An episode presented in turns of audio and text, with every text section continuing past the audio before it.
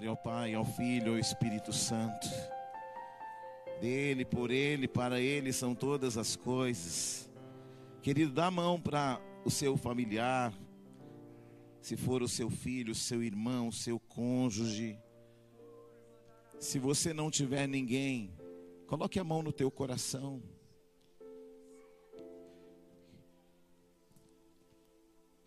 Queridos, os dias são maus. A palavra de Deus diz que nos últimos dias sobrevirão tempos difíceis. Pois os homens serão egoístas, avarentos, jactanciosos, arrogantes, blasfemos, desobedientes aos pais, ingratos, irreverentes, desafeiçoados, implacáveis, caluniadores, sem domínio de si, cruéis, inimigos do bem, traidores, atrevidos, enfatuados, mais amigos dos prazeres do que amigos de Deus. Tendo em forma de piedade, negando, entretanto, o poder, foge, porém, destes. Queridos, a família é o bem mais precioso que nós temos. Você compra um carro novo e ele fica velho. Você se empolga com a roupa nova e a roupa nova também fica velha. Você se empolga com a casa nova e a casa nova também fica velha. Mas esse é um tempo que nós temos que concentrar os nossos olhos e a nossa atenção naquilo que de fato é importante. E o que há de mais importante não é o que nós conquistamos, porque muitas vezes o que nós conquistamos tira nossos olhos daquilo que realmente é importante. E eu quero dizer, querido, que você concentre sua atenção àquilo que de fato é importante, a tua família. Do que adianta o homem ganhar o mundo inteiro e perder a tua casa e a tua família? Que nós possamos clamar nesses tempos difíceis, nesses tempos de egoísmo, onde cada um pensa em si mesmo, onde não há mais comunhão na mesa, onde os filhos se assentam longe dos pais, do olhar dos pais, onde o cônjuge um come no quarto e o outro come na cozinha. Os tempos são difíceis. Querido, se tem algo que eu não abro mão é de que os meus filhos, a minha esposa, nós estejamos sempre almoçando e jantando sempre juntos, porque ali nós conseguimos mapear os olhos de cada um, e quando você olha nos olhos, os olhos são o espelho da alma. Um coração alegre, ele aformoseia o rosto, e por isso comece a praticar estar na mesa com a sua família. Se você é marido, se você é pai, se você é sacerdote, e se você tem costume de permitir que seus filhos almocem nos cômodos adjacentes da casa, comece a trazer eles para perto. Porque nós estamos num tempo onde a comunhão está sendo rasgada. Mas a palavra diz que na comunhão dos irmãos, Deus ordena toda sorte de bênçãos. Pai, eu quero te agradecer pela minha família, pela minha esposa, pelos meus filhos. Eu quero te agradecer por cada família aqui representada. Senhor, eu sei que os dias são maus, são difíceis. Os homens são egoístas, jactanciosos, arrogantes, blasfemos, mas nós somos teus filhos. E apesar de nós, nós pedimos perdão pela falha como família, como sacerdotes, como esposa, como filhos Senhor, que haja um conserto entre nós e que haja um alinhamento, Senhor, horizontal entre nós. Senhor, que nós possamos amar a nossa família com a nossa própria vida, que nós possamos fazer como Cristo, que não tendo por usurpação ser igual a Deus, se humilhou, Senhor, e se fez homem habitando entre nós, para nos ensinar os princípios do reino, para nos ensinar os princípios da paternidade.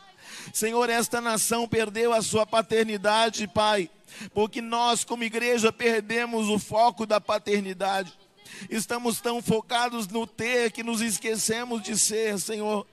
Senhor, eu me arrependo por cada família que ainda não entendeu o peso da comunhão, o peso, Deus, de estarmos andando em unidade, em amor, Senhor, porque amor não é um sentimento, é um destino, Senhor, é um propósito do Senhor. É uma atitude que precisamos ter todo dia, apesar de cada um de nós apesar das nossas falhas, independente dos nossos erros e deslizes. Senhor, nós somos uma família que dependemos de Ti.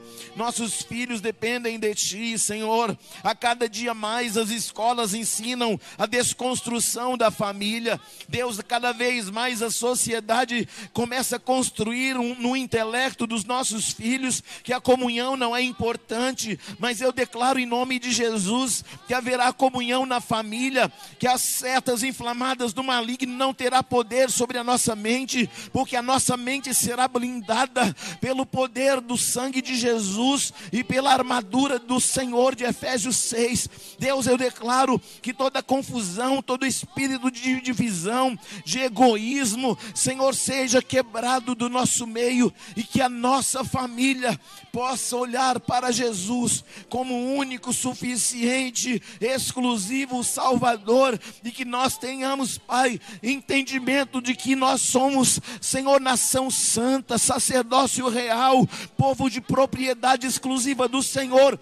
Deus, que toda divisão seja rompida nesta noite e que nós possamos amar uns aos outros como o Senhor nos amou. Eu apresento, Deus, essa igreja, eu apresento cada pai de família, eu apresento cada obreiro, cada pastor, eu apresento a minha vida, a minha família, a minha esposa, meus filhos, eles são herança do Senhor. E por isso, Pai, eu os apresento diante do teu altar e declaro que praga alguma chegará à nossa tenda, mil cairão ao nosso lado, dez mil à nossa direita, mas nós não seremos atingidos por causa do sangue do Cordeiro que tem poder e está sobre cada casa, sobre cada lar, sobre aqueles que aqui estão no templo e sobre aqueles que estão em casa na internet, sejam alcançados pelo poder desta palavra e desta unção de unidade liberada deste altar, em nome do Pai, do Filho e do Espírito Santo, eu abençoo sua casa e a sua família. A tua casa será chamada uma referência, tua casa será chamada do povo mais feliz da terra, em nome de Jesus. Em nome de Jesus, em nome do Senhor Jesus. Aleluia. Aplauda mesmo ao Senhor. Glória a Deus. Aleluia, aleluia.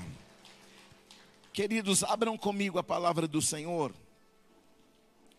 Em Mateus capítulo 5, no versículo 23 e 24.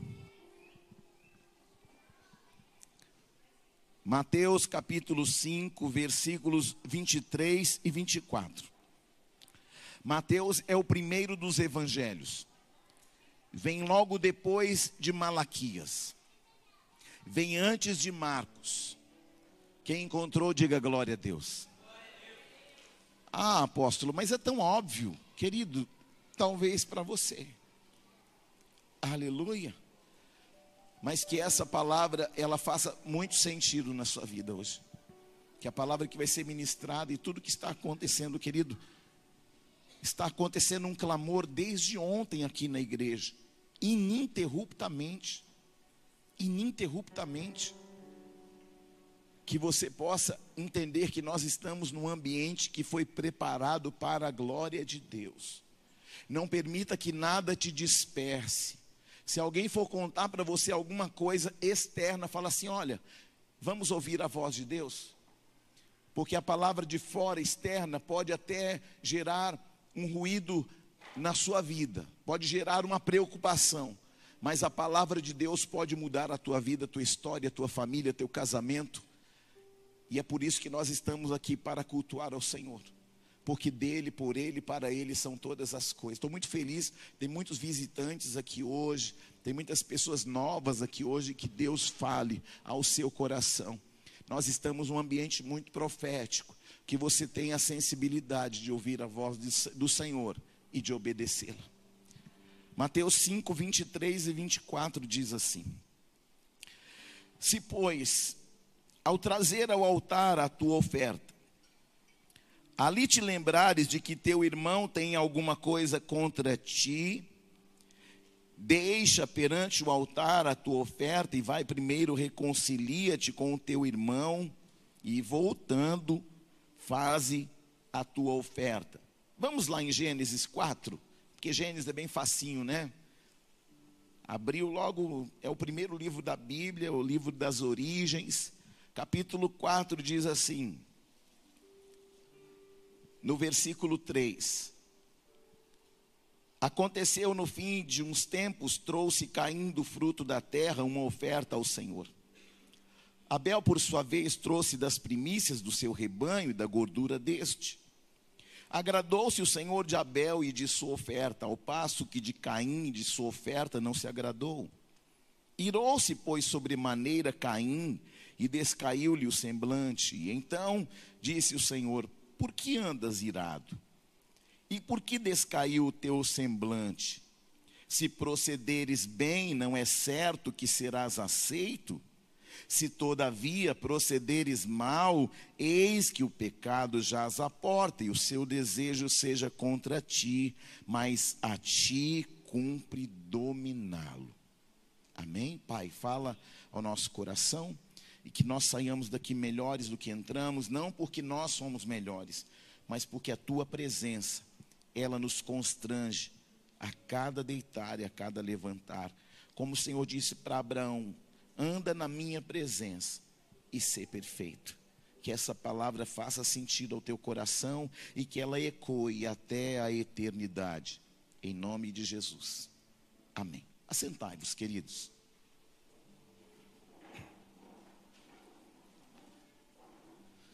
Muitas pessoas ainda não sabem o que é, qual a diferença entre você fazer uma oferta, entre você devolver os dízimos à casa do tesouro para que não falte mantimento na casa do Senhor. Muitas vezes nós entramos na igreja e Muitas áreas da nossa vida a gente permite que o Senhor vá convertendo. Mas como nós ainda somos seres que andamos sobre a terra e precisamos de coisas ainda dessa terra, embora tendo um espírito e uma alma eternos, nós temos um corpo perecível. Então, o que eu aprendo acerca da oferta e do dízimo? O que é o dízimo? E aí eu preciso entender exatamente que isso é um princípio. Isso não é uma diretriz de uma igreja, isso não é algo que um homem chegou lá e inventou, ó, oh, vamos fazer isso porque isso pode dar certo. Isso não é ideia de um empreendedor, isso é um princípio que veio do alto. Muitas pessoas me perguntam assim, ó, mas apóstolo, como é que pode é, Deus estabelecer um princípio como este, se a palavra diz que Deus já é o dono do ouro e da prata? E de fato, Ele é dono de tudo. Ele é dono da própria vida que cada um de nós achamos que é nossa, é a minha vida tanto não é sua que quando ele pede a nossa alma, a gente tem que devolver, porque não é da gente. Aí o corpo, ó, bluf. Porque ele diz: Minhas são todas as almas. Se até a alma é dele, se o corpo é dele, se o espírito é dele, imagina aquilo que ele proporciona na sua vida a partir do suor do teu rosto, do suor do nosso trabalho. Às vezes nós entramos na igreja e essa parte fica, a gente, é difícil a gente virar a chave, porque a gente ainda está numa mentalidade muito capitalista. A gente pensa assim, e não que seja errado você acumular de certa forma para um futuro, não é errado você administrar para que você no futuro tenha bens, posses, para que um dia mal chegue e você tenha um valor para você usar para fazer uma viagem, fazer uma programação, tudo isso é maravilhoso e é certo. Muitas pessoas pensam assim, falam assim para mim: "Ah, mas a Bíblia diz que ter dinheiro é pecado". Não, a, a Bíblia diz que o amor ao dinheiro é pecado. Você pode ter dinheiro, o que acontece é que o dinheiro não pode ter o teu coração. Porque onde estiver o teu tesouro, ali também estará o teu coração. Então, quando nós falamos de dízimo, que é um princípio que não é a partir da lei mosaica, não é algo que começa ali no Monte Sinai, não é uma diretriz a partir daquele momento com Moisés, é anterior à lei. E como é anterior à lei, ele é um princípio estabelecido por Deus para que nós possamos proteger aquilo que ganhamos. O dízimo não pode ser devolvido por medo, por ameaça. Olha, se você não fizer. Eu tenho um amigo que ele não é da igreja, ele ele é um empresário lá fora. E um dia nós estávamos conversando e ele me indagou acerca desses assuntos. E ele disse para mim: Mas me explica isso. E eu expliquei para ele e disse: Olha, a questão do dízimo, Deus fala da décima parte. Então, se eu, como empresário, eu vou pegar de todo de todo bruto, e o empresário não vai devolver o dízimo do bruto, ele vai devolver o dízimo do, de quanto? Do líquido. E aí ele disse: E qual é o valor do dízimo que eu devo devolver? E por que, que eu tenho que devolver? Eu disse: Você não tem nada. Só que esse é um princípio que ele blinda, ele protege as tuas finanças. Aí ele disse: então, a partir de hoje eu vou começar a praticar esse, esse princípio que você está falando. Eu acredito, agora eu acredito. Só que aí eu passei um bom tempo sem encontrá-lo. E aí ele disse para mim assim: ele abriu o aplicativo do banco e falou assim: eu, eu gostaria de te mostrar algo muito particular. Vou te mostrar porque eu confio muito em você. E eu vou mostrar para você o dia que nós conversamos, essa data aqui. Aí ele me mostrou lá no aplicativo. Quando você me ensinou sobre o dízimo, ó, essa data aqui, ó. Olha quanto que eu tinha naquela época. Só que quando você me falou aquilo, eu como empresário pensei assim: se Deus em sua fidelidade, ele vai honrar 10%, eu vou apostar mais. Eu estou falando de alguém que não conhece a palavra, não conhece princípios e não conhece nada. Ele está falando de aposta. Ele disse: Eu vou apostar mais, eu vou apostar e eu vou começar. Não vou devolver 10, vou devolver 20%. Eu vou ir além daquilo que me foi pedido. E vou ver se isso funciona. Passaram-se mais ou menos uns dois anos, eu reencontro no aeroporto, e ele fala assim: Deixa eu te mostrar algo aqui. Olha o dia que nós conversamos.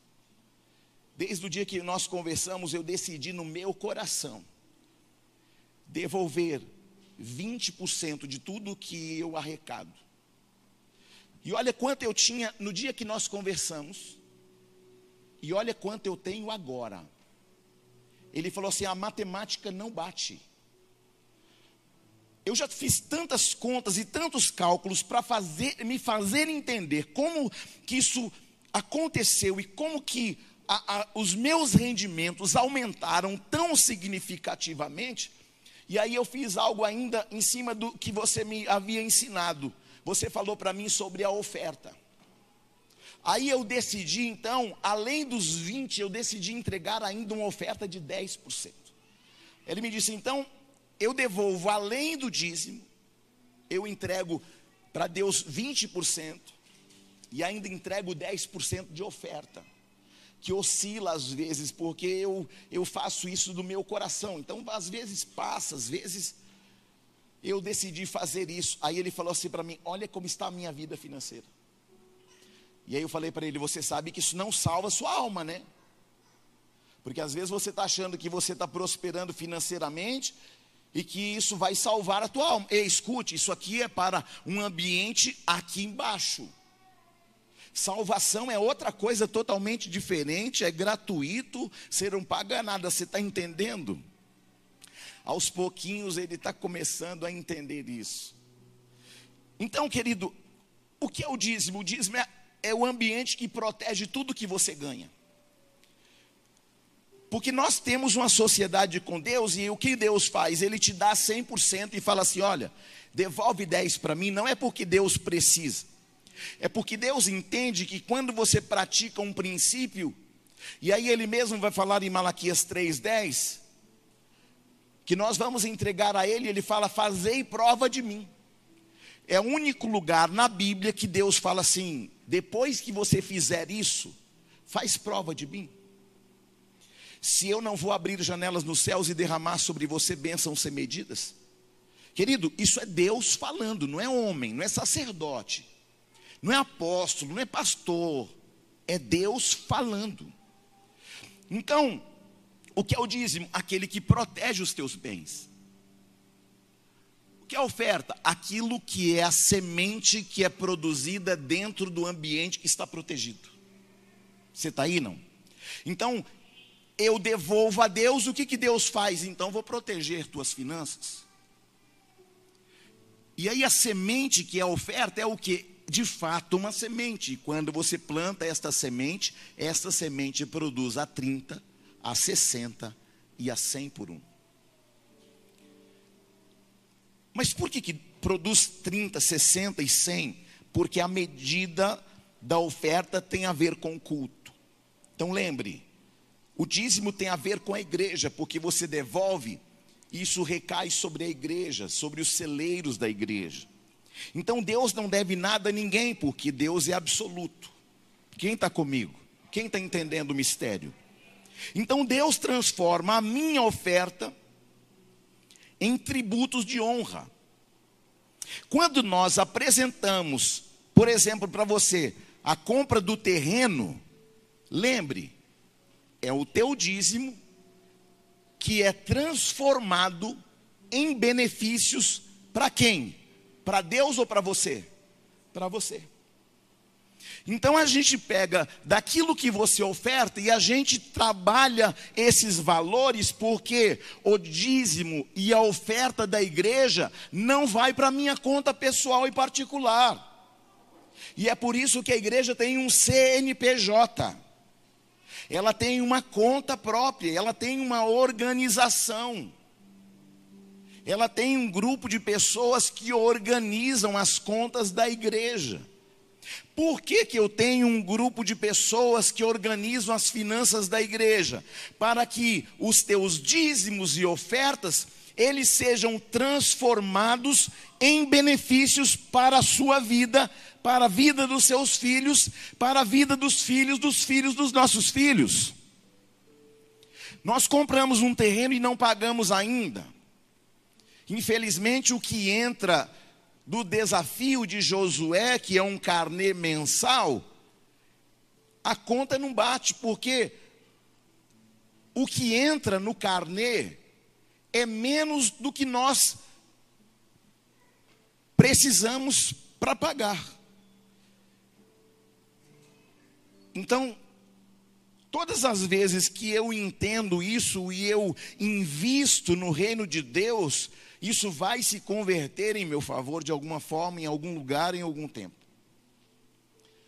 Eu estava falando com outro amigo outro dia e eu estava falando com ele sobre a tâmara.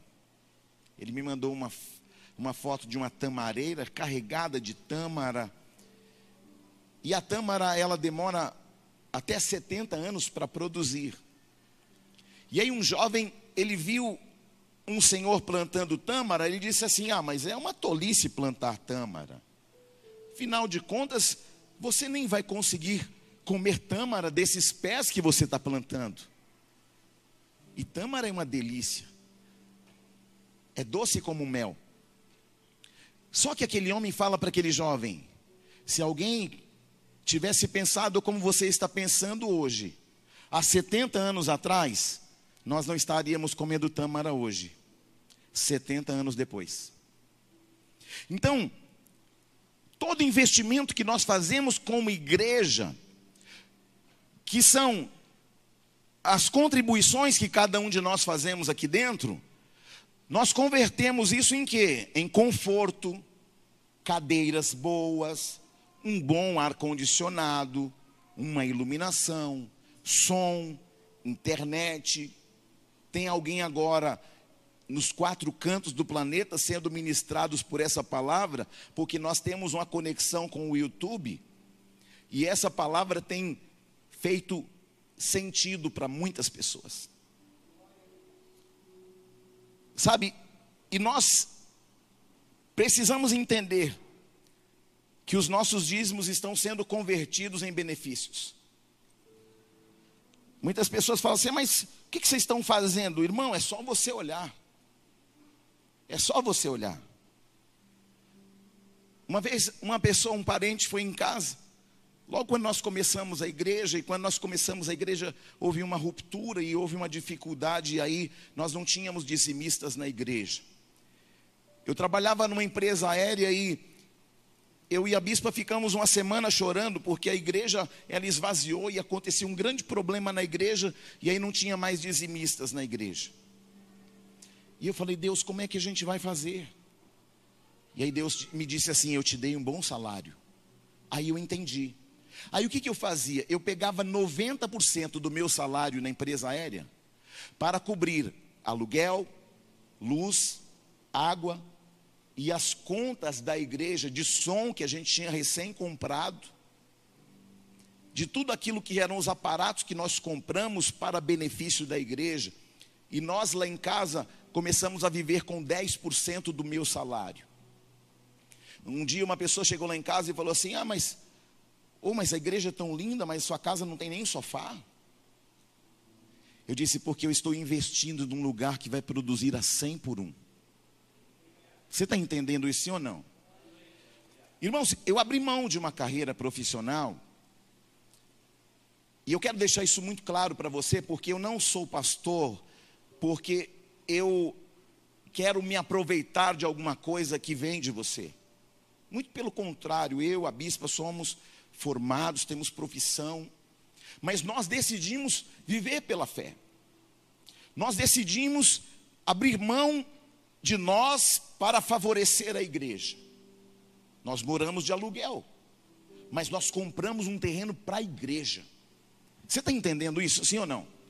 Por quê? Porque o nosso alvo é Cristo. Eu não estou olhando apenas para você agora. Eu estou olhando esses pequenininhos que estão nos braços. Eu estou fazendo um investimento porque eu acredito que esta igreja vai alavancar o evangelho não apenas para o Mato Grosso, Existe uma palavra, uma promessa sobre esse ministério, que ele alcançaria, e em cada estado da nação brasileira haveria um ministério Ágape Nova Aliança anunciando o evangelho de Deus e o reino de Deus. Então, eu invisto a minha vida, a minha saúde, a minha família, porque muitas vezes eu e a minha família, nós pagamos um preço para ficar aqui. E a gente está de prontidão. Você pensa que não, o culto não termina quando a gente dá a bênção apostólica. Nós estamos no culto todo dia. Tem alguém que precisa de um apoio, tem alguém no hospital, tem alguém num sepultamento, tem alguém precisando de um apoio e a gente está sempre se movimentando. Por quê? Porque nós entendemos que vidas valem mais que coisas. E quando você entende que o que você oferta neste altar é um investimento no reino e na vida de pessoas, você para de pensar para onde está indo, querido, entenda, nós estamos trabalhando no reino e para o reino. Há um propósito nisso. E para encerrar, nós não somos donos de suas ofertas. Elas entram e se convertem em benefícios. Mas Deus faz julgamento sobre quem oferta, sabia disso? E aí eu quero te ensinar algo muito, muito importante. Deus não julga a quantidade, mas a qualidade da sua oferta. Porque quando eu olho na palavra de Deus, nós vamos ver aqui, ó, Deus falando: olha, antes de trazer no altar tua oferta, se conserta com teu irmão, ou seja, Deus está falando o seguinte: eu me importo muito mais que você esteja bem com seu irmão do que com a quantidade do que você vai entregar. Você está entendendo, sim ou não? E aí, quando você vai em Marcos 12, aqui em Marcos 12 vai dizer algo muito peculiar e que é maravilhoso, nos versículos 41 a 44. Diz assim: Assentado diante do gasofilácio, observava Jesus como o povo lançava ali o seu dinheiro. Ora, muitos ricos depositavam grandes quantias. Vindo, porém, uma viúva pobre, depositou duas pequenas moedas correspondentes a um quadrante. E chamando seus discípulos, disse-lhes: Em verdade vos digo que esta viúva pobre depositou no gasofilácio mais do que todos os que ofertaram porque todos eles ofertaram do que lhes sobrava. Ela, porém, de sua pobreza, deu tudo quanto possuía o seu sustento. Isso me ensina o quê? Que não é sobre a quantidade, é sobre quem entrega. Quando eu olho para Gênesis 4, Deus recusa a oferta de um e aceita a oferta de outro. Não era porque uma era mais bonita e outra mais feia, mas porque quando nós vamos entregar uma oferta, antes de Deus olhar para as suas mãos, para o seu bolso, para a sua carteira, para o seu pix, ele olha para o seu coração. E é por isso que o apóstolo Paulo fala em 2 Coríntios, no capítulo 9, ele fala assim, ó, cada um contribua segundo tiver proposto no coração, não com tristeza, nem por necessidade, porque Deus ama a quem dá com alegria. Será que a nossa oferta é uma oferta de alegria? Muitos homens de Deus passam aqui e eles falam assim: rapaz, minha igreja tem 20 anos, a gente não tem nem 10% do que vocês têm de som, de ar, de bons assentos. Querido, tudo isso é, é graça de Deus, porque Ele encontrou neste lugar homens e mulheres que decidiram a ofertar, porque amam fazer isso. E uma coisa importante: você está diante de um altar pelo qual eu estou diante de Deus e vou responder diante de Deus por tudo. Que a sua oferta hoje ela seja sondada pelo coração de Deus. Deus vai julgar a nossa oferta hoje. Não é pela quantidade. Deus nunca julga uma oferta pela quantidade, mas pela qualidade dela. Porque ela segue uma ordem não é o quanto, é como eu entrego. Fala para alguém assim: não é o quanto, é como você entrega. Se você entender isso, se isso fizer sentido para você, e se você decidir fazer isso verdadeiramente, querido, a palavra de Deus diz que o Senhor abrirá janelas nos céus e derramará sobre nós bênçãos sem medida a medida recalcada, sacudida e transbordante. Quando você pensar em medida recalcada, sacudida e transbordante, lembra do pipoqueiro? Ele coloca a pipoca, coloca mais um pouco, aí o que, que ele faz? Recalca. Por que, que o pipoqueiro recalca a pipoca? Para caber mais. E depois que a pipoca foi mais profundo, cabe mais, aí ele coloca mais é a medida recalcada. Aí depois que ele recalca e coloca por cima, ele dá uma balançadinha para ver se cabe mais um pouco. É a medida recalcada, sacudida e transbordante. Ficou claro para você a medida recalcada, sacudida e transbordante agora? Didático, sim ou não? Então, o que Deus vai fazer em nossa vida financeira não pela quantidade de o que ofertamos e dizimamos, mas pela maneira e pelo coração daquele que oferta, porque antes de Deus olhar para sua mão, ele vai olhar para onde? Para o seu. Antes de Deus olhar para as suas, para as suas, para as suas, ele vai sondar o seu. Antes de Deus olhar para o seu bolso, ele vai sondar o seu. Antes de Deus olhar para sua conta bancária, ele vai sondar o seu. E aí ele vai abrir janelas nos céus e derramar sobre a sua vida uma bênção tal que os seus olhos, os seus ouvidos nunca viram, nunca ouviram ou jamais penetrou. ao teu coração. Amém? Você está aí não? Alguém vai, dos nossos diáconos vão entregar um envelope nas suas mãos. Lembre, é com alegria, tá bom? Não é, não é com, se quiser um limão, porque tem gente que oferta parecendo que chupou limão. Faz uma, não, é com alegria, amém? Glória a Deus. E aí nós temos um Pix também que você pode fazer aí em casa, vai ter um tagzinho no canto da câmera, aí na sua imagem no YouTube, e aqui também no telão, no fundo, tem também um Pix para você fazer o seu Pix, e para aquele que quiser, de repente, utilizar a maquineta, nós também temos a maquineta para você ofertar ao Senhor em nome de Jesus. Vamos adorar?